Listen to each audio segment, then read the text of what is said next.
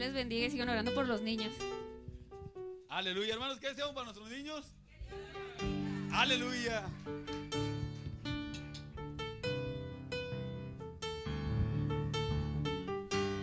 Sigamos orando, hermanos, por nuestros niños para que el Señor los siga bendiciendo grandemente. Hermano, mi deseo es que Dios los bendiga. Síganse disfrutando este, este tiempo. Yo dejo lugar al Espíritu Santo acá con nuestro pastor. Dios los bendiga, hermanos.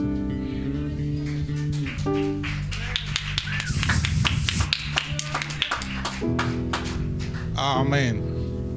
Paz de Cristo, hermanos y hermanas. ¿Ya tienen hambre? Bueno, ya falta poquito. Vamos a darle poquito tiempo a los tamales. Les falta poquito. Así que no se desespere. Va a estar muy bien eh, la comida. Pero antes, hermanos, ¿qué le parece si comemos algo espiritual? Amén. ¿Quiere comer alguna palabra de Dios? El Señor dijo, las palabras que yo les hablo son espíritu y son vida en vosotros. Amén. Así que la palabra, hermanos, es alimento del alma. No solo de pan vive el hombre, sino de toda palabra que sale de la boca de Dios. Y eso es lo que sigue, hermanos, disfrutar algo de la palabra del Señor. Abra su Biblia, hermanos, en el libro de Éxodo, en el capítulo 1. Invitamos que los músicos también estén por ahí, este, para que reciban alguna palabra.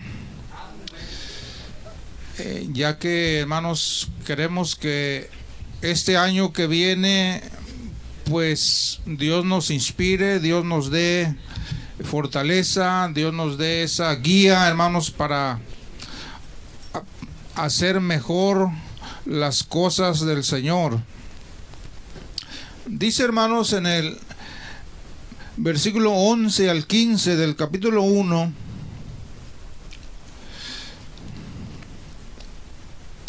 Y Dios bendiga a todos los que están de visita con nosotros. Alguien invitó a su familiar, a alguien, ¿verdad? Dios bendiga sus vidas. Ojalá que reciban alguna palabra en este día. Verso 11 al 15 dice de esta manera. En aquellos días sucedió que, crecido ya Moisés, salió a sus hermanos y los vio en sus duras tareas y observó a un egipcio que golpeaba a uno de los hebreos, sus hermanos. Entonces miró a todas partes y viendo que no parecía nadie, mató al egipcio y lo escondió en la arena. Al día siguiente salió y vio a dos hebreos que reñían. Entonces dijo al que maltrataba al otro, ¿por qué golpeas a tu prójimo? Y él respondió, ¿Quién te ha puesto a ti por príncipe y juez sobre nosotros? ¿Piensas matarme como mataste al egipcio? Entonces Moisés tuvo miedo y dijo, ciertamente esto ha sido descubierto. Oyendo Faraón acerca de este hecho, procuró matar a Moisés, pero Moisés huyó de delante de Faraón y habitó en la tierra de Madiam. Amén. Dele gloria a Dios, hermanos, por esta palabra y que Dios hable a tu vida. Amén.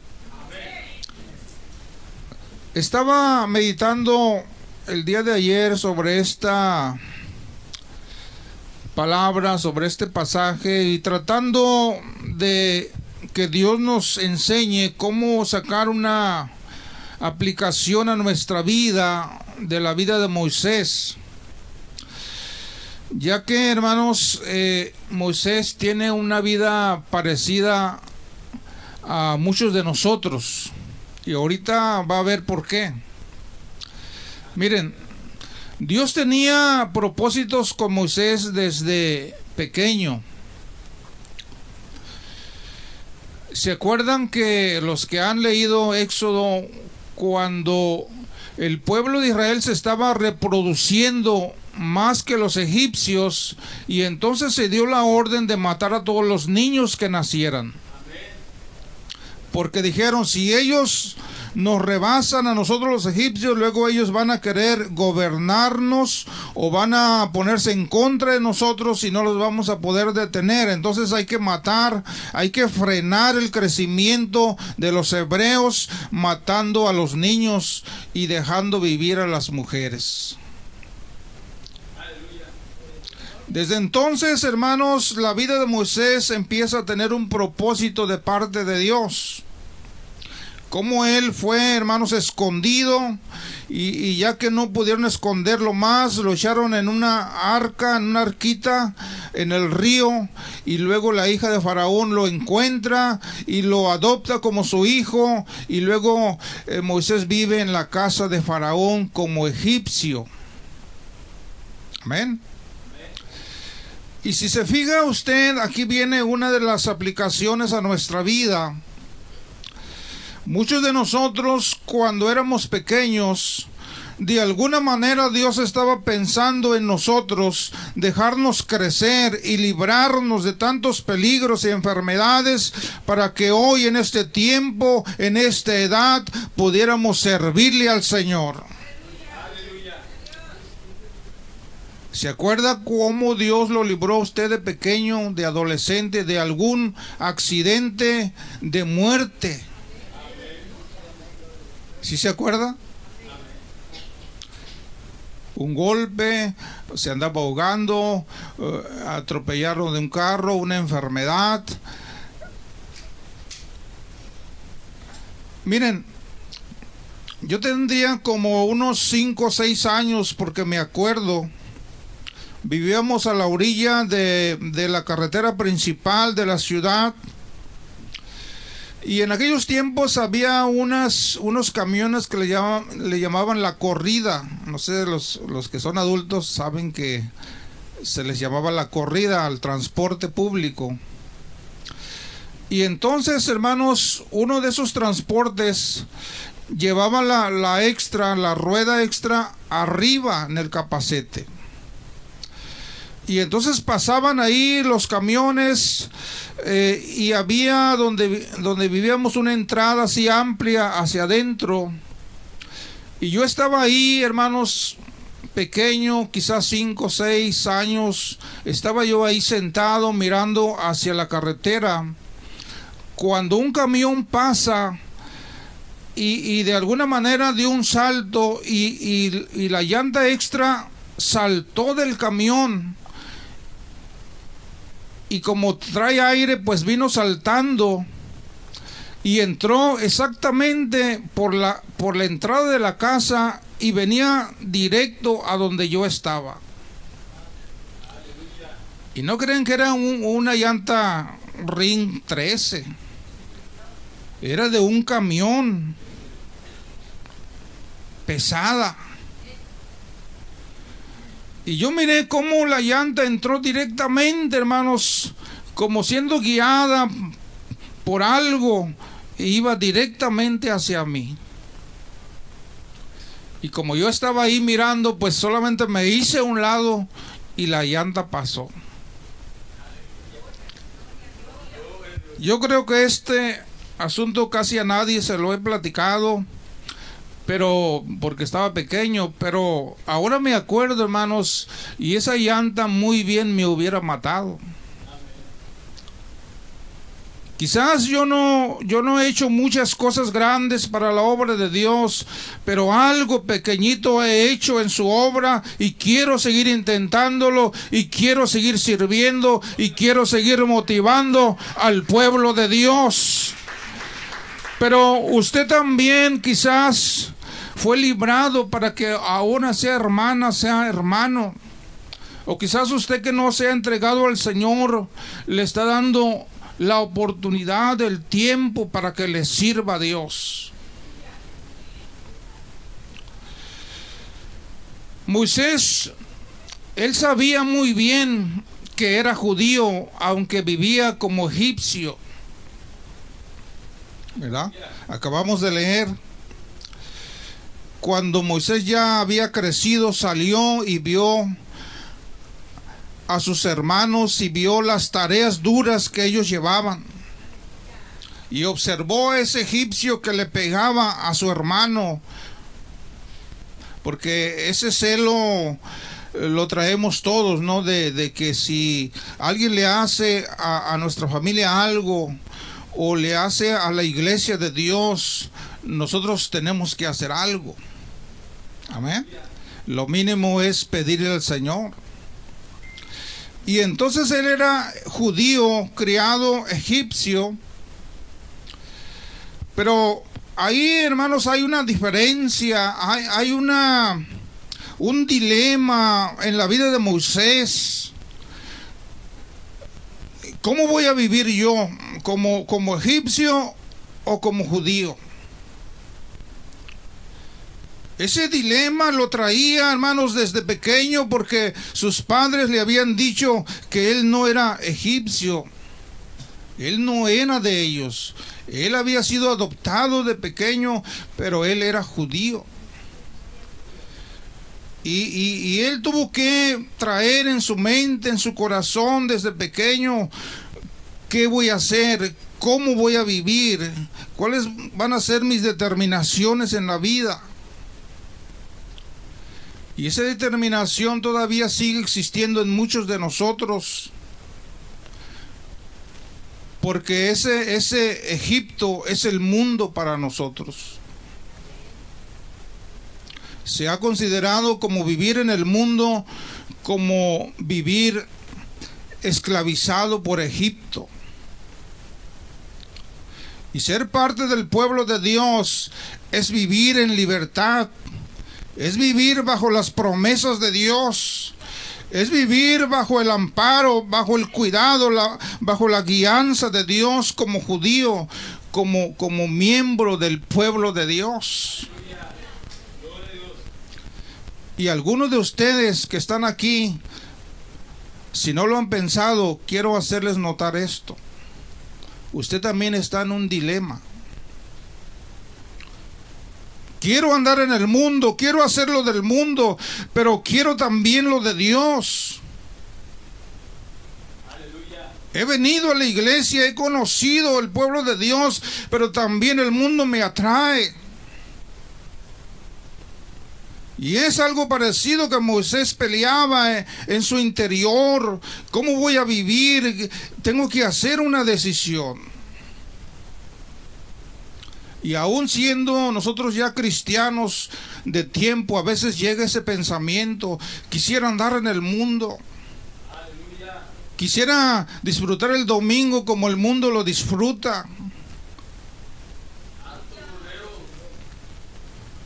Pero no, tú eres cristiano, tú eres hijo de Dios, tú debes estar buscando la presencia de Dios, tú debes venir al templo a adorar al Señor tu vida está escondida en Cristo.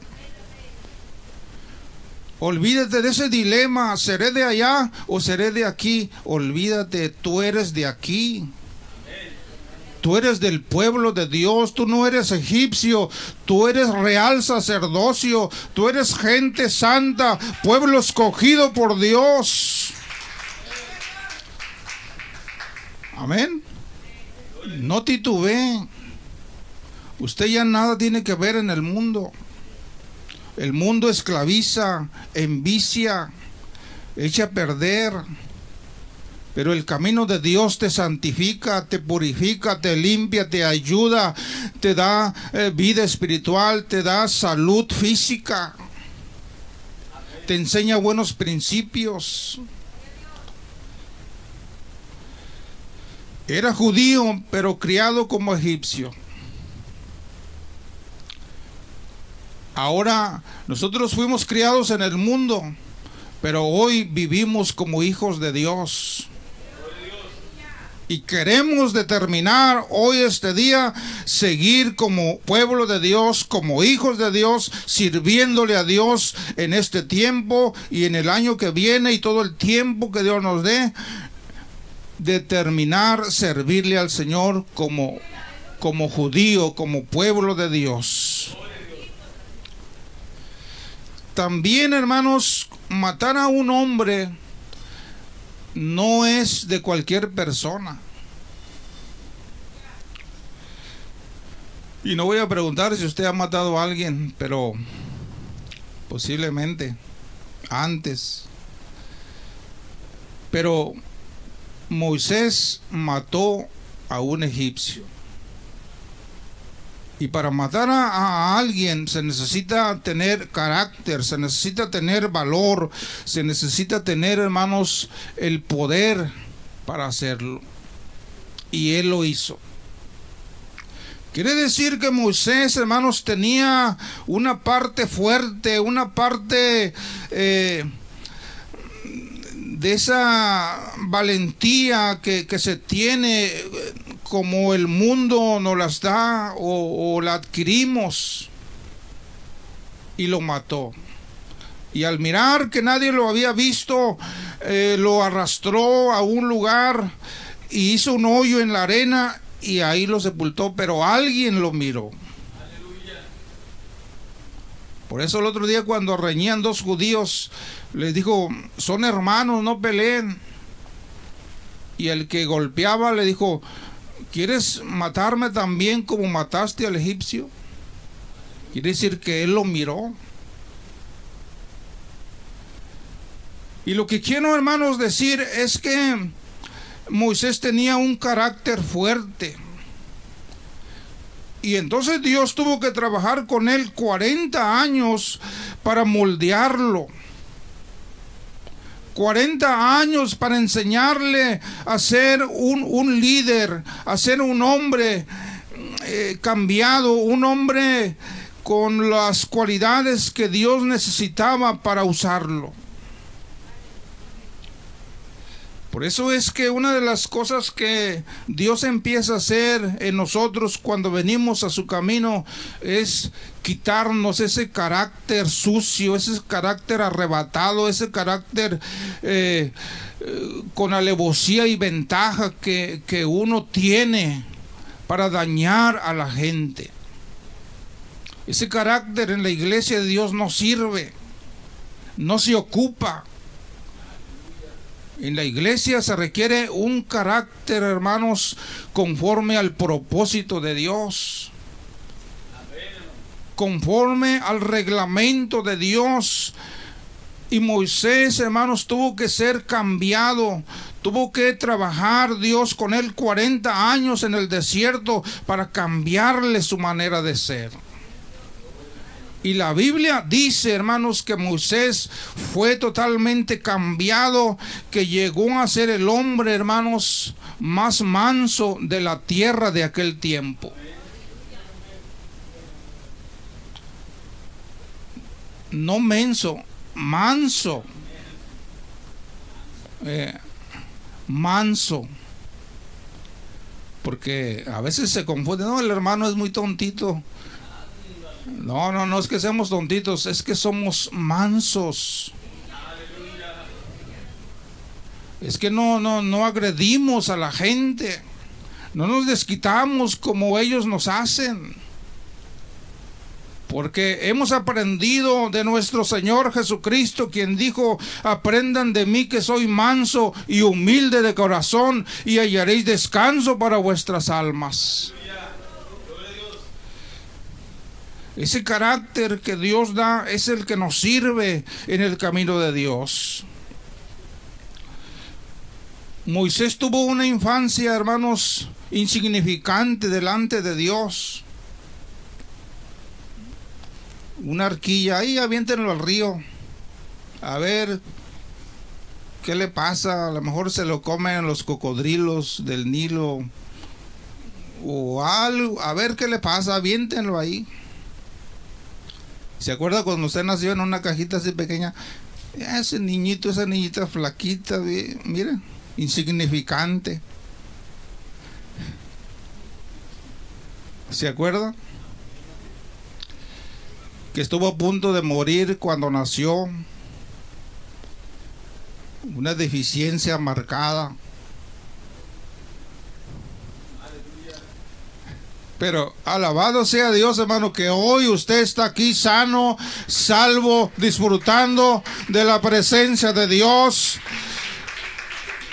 Después de, de vivir una insignificancia, Hoy Dios quiere seguirte usando para sus propósitos. Y si tú que estás aquí, que no te has entregado al Señor, Dios quiere usar tu vida, no importa quiénes seas, eh, qué méritos tengas, qué certificados tengas, Dios quiere hacer algo en tu vida.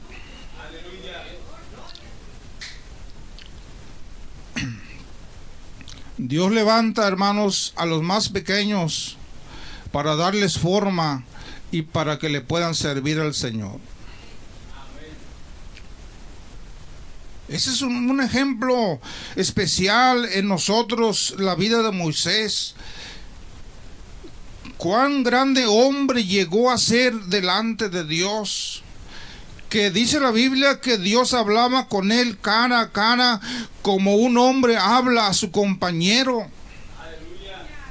Tanta confianza llegó a tener con el Señor que su rostro llegó a resplandecer por vivir en la presencia de Dios, siendo un niño a punto de ahogarse, a punto de ser matado. Porque el, el diablo, el enemigo, quiere exterminarnos desde que somos pequeños porque Él sabe que si llegamos a crecer podemos hacerle mucho daño y destruir sus ideas, sus propósitos cuando ya somos grandes. Por eso a veces quiere destruir desde pequeño. Pero si estás en los propósitos de Dios, Dios va a guardar, Dios va, hermanos, a guiarte, Dios va a prosperar esa vida porque Dios ya se ha fijado un propósito para tu vida.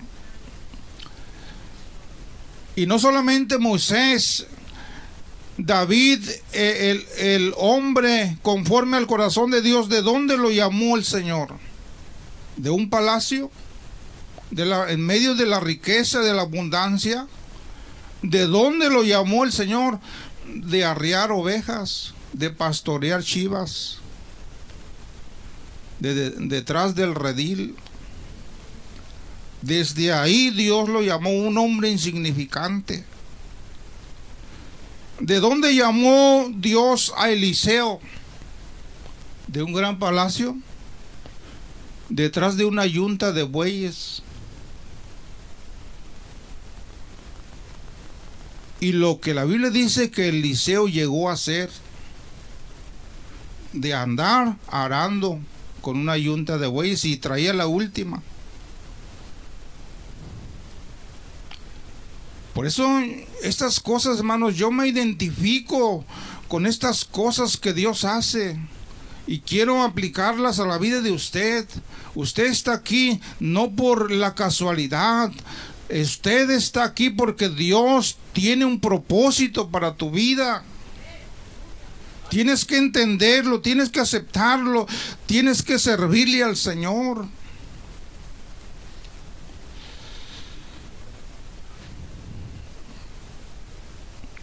Gedeón, lo que hizo Gedeón, ¿de dónde lo llamó el Señor? De la insignificancia, de las familias más pobres de la tierra pero Dios le dijo, varón esforzado y valiente, porque Dios no mira lo que nosotros miramos, Dios mira lo que hay en el corazón, ese coraje, ese deseo, esa ambición, e-, esa forma que tienes de, de desear el bien, Dios lo mira. Y entonces Dios hace el llamado porque, porque mira el corazón. Y es una de las cosas por las cuales estamos aquí, porque Dios miró nuestro corazón que podía ser usado por Dios desde que eras pequeño. Normalmente la hermandad no es gente mala, porque Dios va formando su corazón. Sí, cometemos errores y faltas, pero no es con mala intención. A veces es sin querer queriendo. Pero, pero no hay maldad, no hay intención.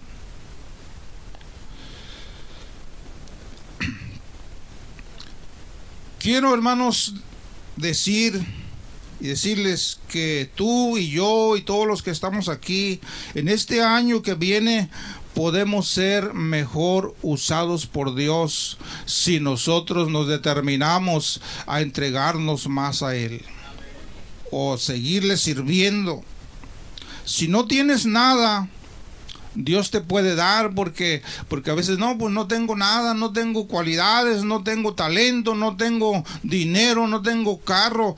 No te preocupes, si Dios te está llamando y Dios te va a usar, él va a proveer lo que necesitas para desarrollar un gran ministerio para su gloria y su honra. Miren, las insuficiencias y las incapacidades no son ningún problema para ser usado o usada por Dios. No son ningún problema. ¿Qué cualidades tenía Moisés? No sé hablar. Eh, soy miedoso. Mejor llama al que al que debes llamar yo yo no yo yo no quiero no no creo poder pero Dios le dijo es que yo quiero que tú seas porque yo te voy a dar la capacidad, yo te voy a entrenar, yo te voy a formar, yo te voy a dar lo que necesitas. Por eso es que las insuficiencias, incapacidades no son un problema para poderle servir a Dios. Es necesario que tú quieras servirle al Señor. ¿Quieres servirle al Señor? Es todo lo que se necesita.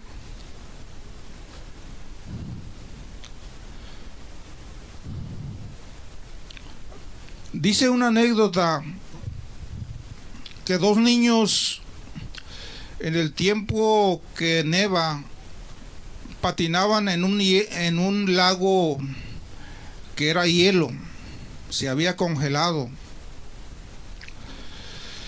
Y entonces ahí patinando ellos, de repente, hermanos, el hielo se rompe y un niño cae en, en un hoyo y queda ahí atorado. Eran niños pequeños, siete, ocho años.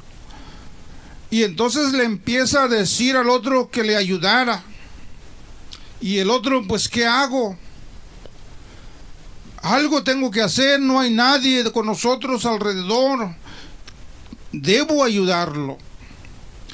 Entonces él dice que buscó una piedra y empezó a pegarle al hielo, empezó a pegarle al hielo con desesperación, pero con, con determinación, porque era, era su amigo, tenía que ayudarlo. Y siguió golpeando hasta que aquel témpano, hermanos, se rompió. Se hizo el hoyo más grande y entonces lo pudo agarrar de la mano y lo sacó.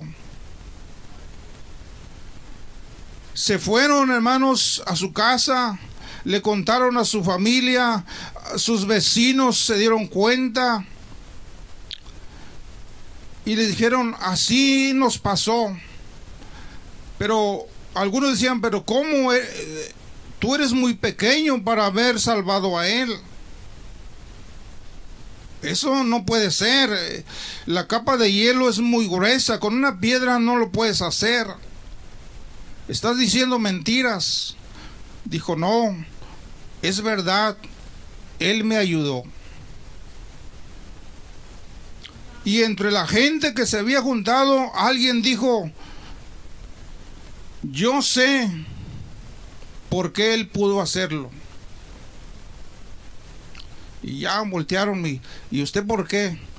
Porque yo he estado oyendo lo que están diciendo y yo sé por qué este niño pudo ayudar al otro. Y les voy a decir por qué.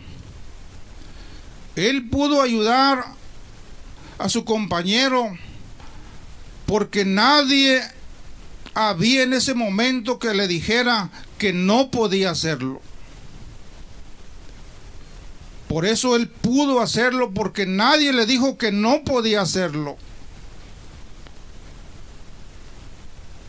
Porque si hubiera habido alguien, le hubiera dicho, no puedes, está muy frío, el témpano es muy grueso, con esa piedra pequeña no vas a poder.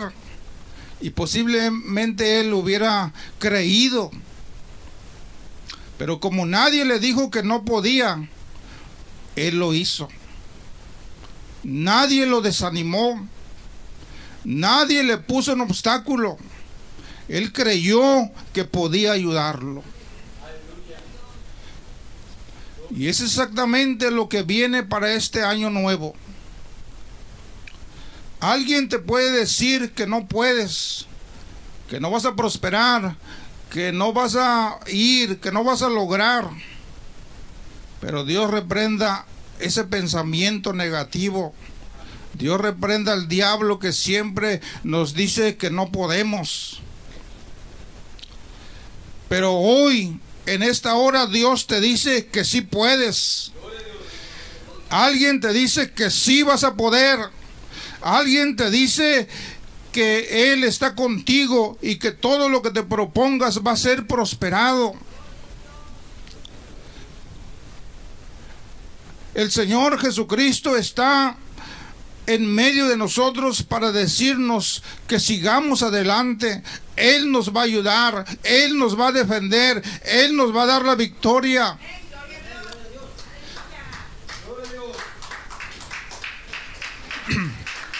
Si se lo va a dar, déselo fuerte.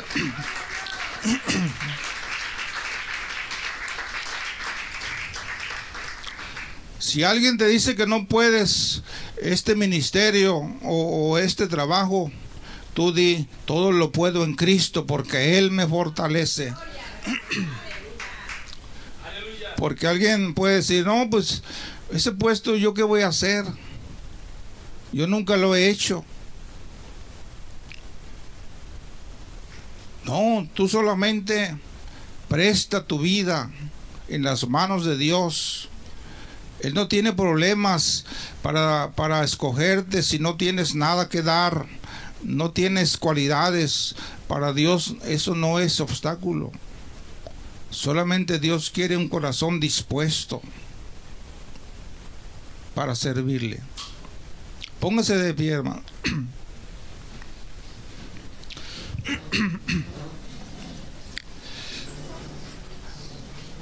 Quiero, hermanos, que hagamos una oración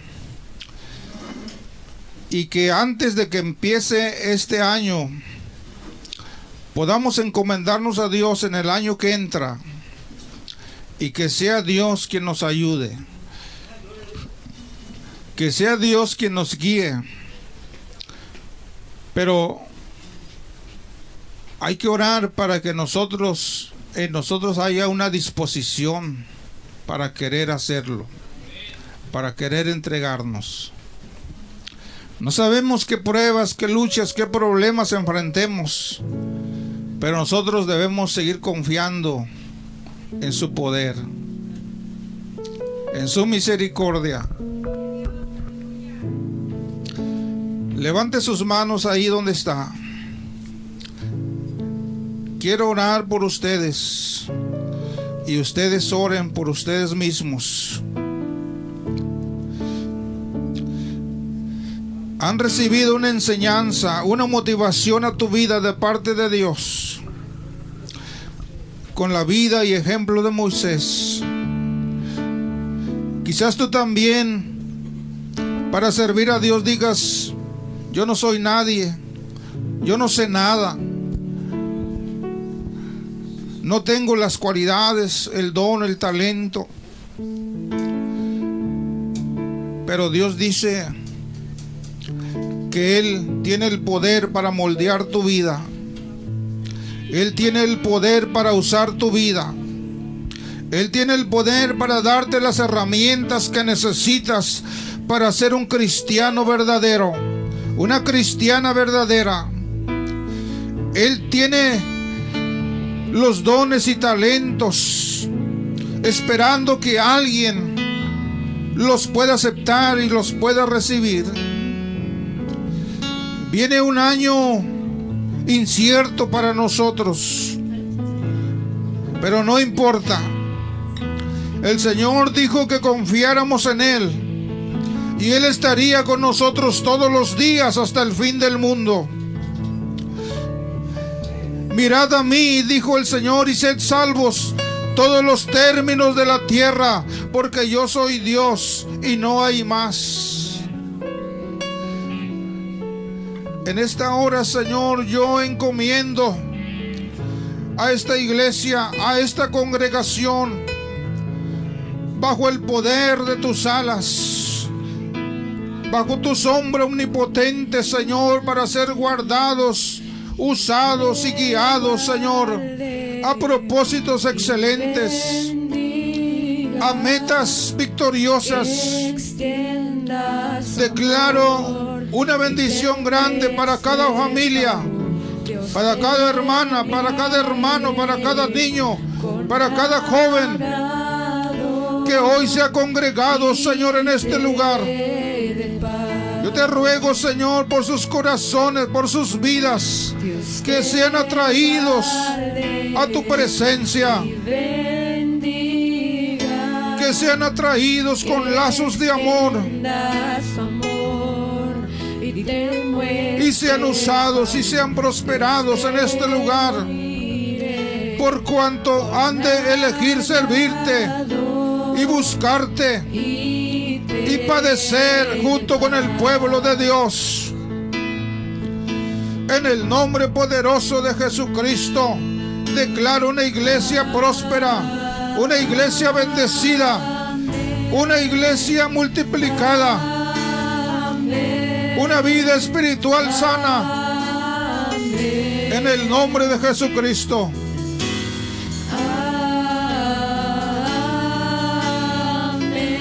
Declaramos bendición para tu vida. Declaramos prosperidad para tu vida en este año que viene. Encomienda a Jehová tu camino. Espera en Él y Él hará, dice el Señor. En el nombre de Jesucristo. Trae bendición sobre tu iglesia. Trae sanidad sobre tu iglesia, Señor. Trae prosperidad, Señor. Alabado sea tu nombre. Con agrado y te de paz. Aleluya, aleluya. Dios. Dios use tu vida. Dios use tu familia. Dios use tu talento. amor. Dios use todo lo que tienes. Todo lo que Dios te ha dado.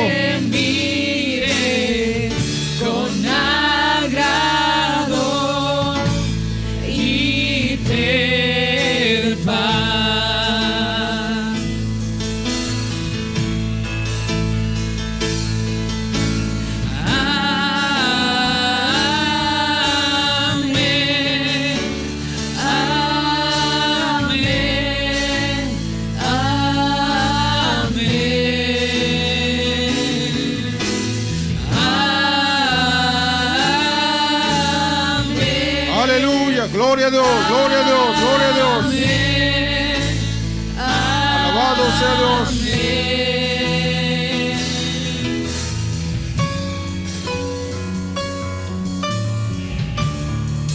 Te alabamos, Señor, te alabamos. Usa, Señor, poderosamente a esta congregación. Usa poderosamente, Señor, conforme a tu voluntad y propósito, Señor. Te lo pedimos en el nombre de Jesucristo.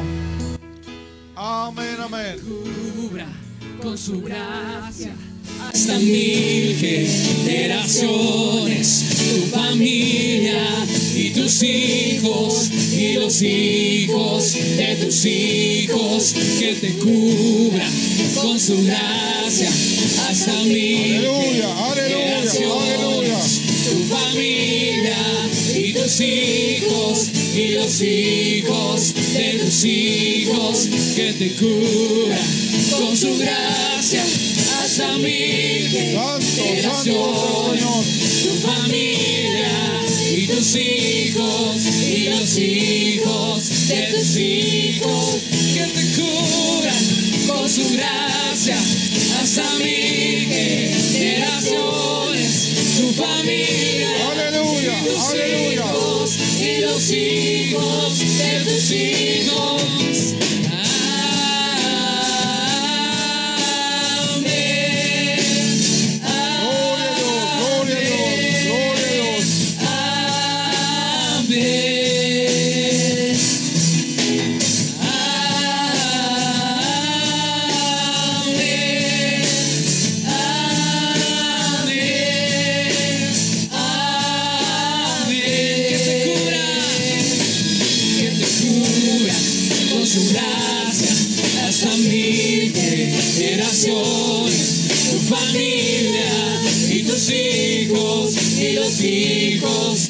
Tus hijos, que te cura con su gracia hasta mil generaciones, tu familia y tus hijos y los hijos de tus hijos, su presencia me acompañe donde quiera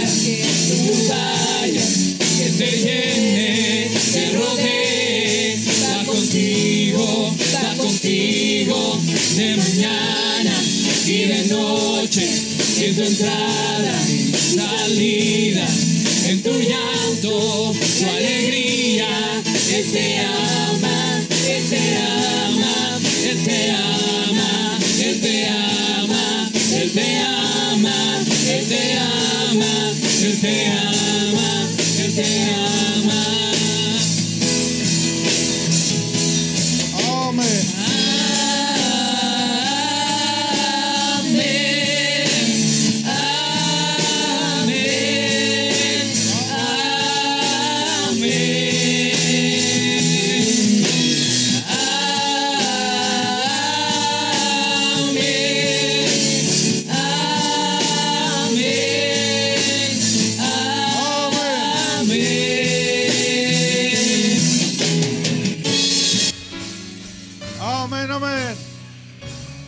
Aplauso al Señor, hermano, porque Él se lo merece.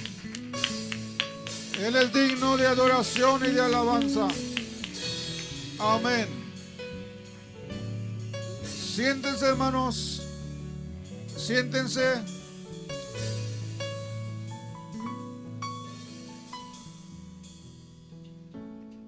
Bueno, ya, hermanos, este,